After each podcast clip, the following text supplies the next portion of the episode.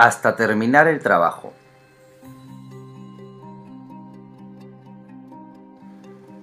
InvertiNews llega gracias al fondo de inversiones Accessing Trading.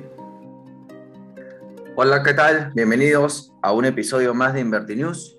Mucho gusto, mi nombre es Alonso. Hoy me acompaña Rodrigo Noriega. ¿Cómo te va, Rodrigo?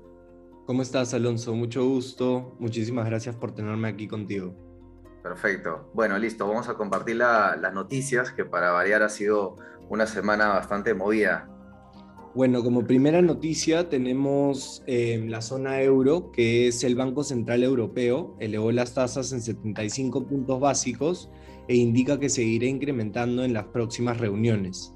Además de esto, la presidenta del Banco Central Europeo, Christine Lagarde, defendió el jueves con firmeza el pronóstico económico de su equipo y dio lo siguiente es prácticamente imposible anticipar e incluir en sus modelos el COVID, la guerra en Ucrania y el chantaje energético. Entonces, si bien yo asumo la culpa porque soy titular de la institución y sí, cometimos errores de pronóstico, pero esos errores los cometieron todos los expertos, no somos muy diferentes a ellos. Además de esto, el euro ganaba un 1.2% en la semana después de que el BCE elevó las tasas en una cifra récord de 75 puntos básicos en la víspera y apuntó a nuevos aumentos para combatir la inflación, incluso a pesar de que la economía de la Unión Europea se enfrenta a una recesión en el invierno boreal. Bien, bien, perfecto. Bueno, importante lo que dijo Christine Lagarde, ¿no? Importante. Algo que sucede con, todos este, los fondos últimamente. Exacto todo está con bastante incertidumbre en estos momentos. Así es, así es, Rodrigo. Bueno, por el lado de, Estados Unidos, te comento que eh, otra vez volvió a hablar Jerome Powell, ¿no? El, hombre fuerte de la Fed, y dejó una frase, hasta terminar el trabajo, ¿no? Como, como saben, los funcionarios de la Fed han estado subiendo rápidamente las tasas de interés para apalancarle la inflación más elevada en cuatro décadas.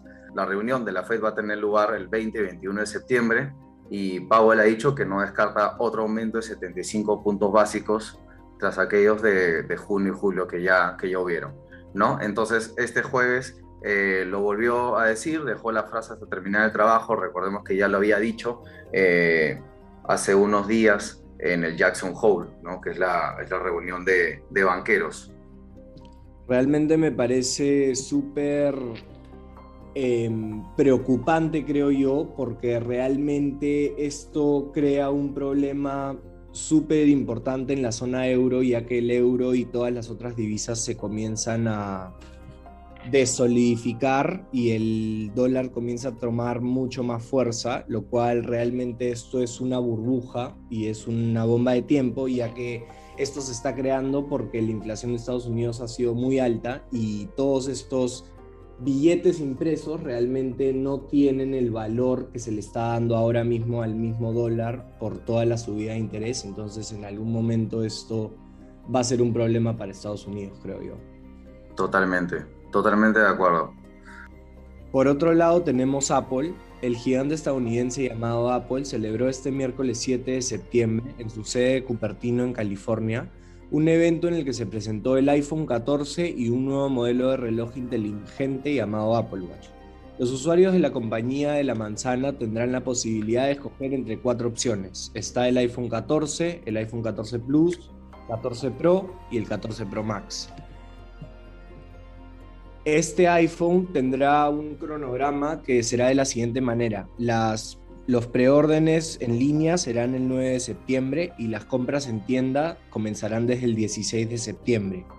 La versión estándar, Pro y Pro Max. Y luego desde el 7 de octubre la versión Plus.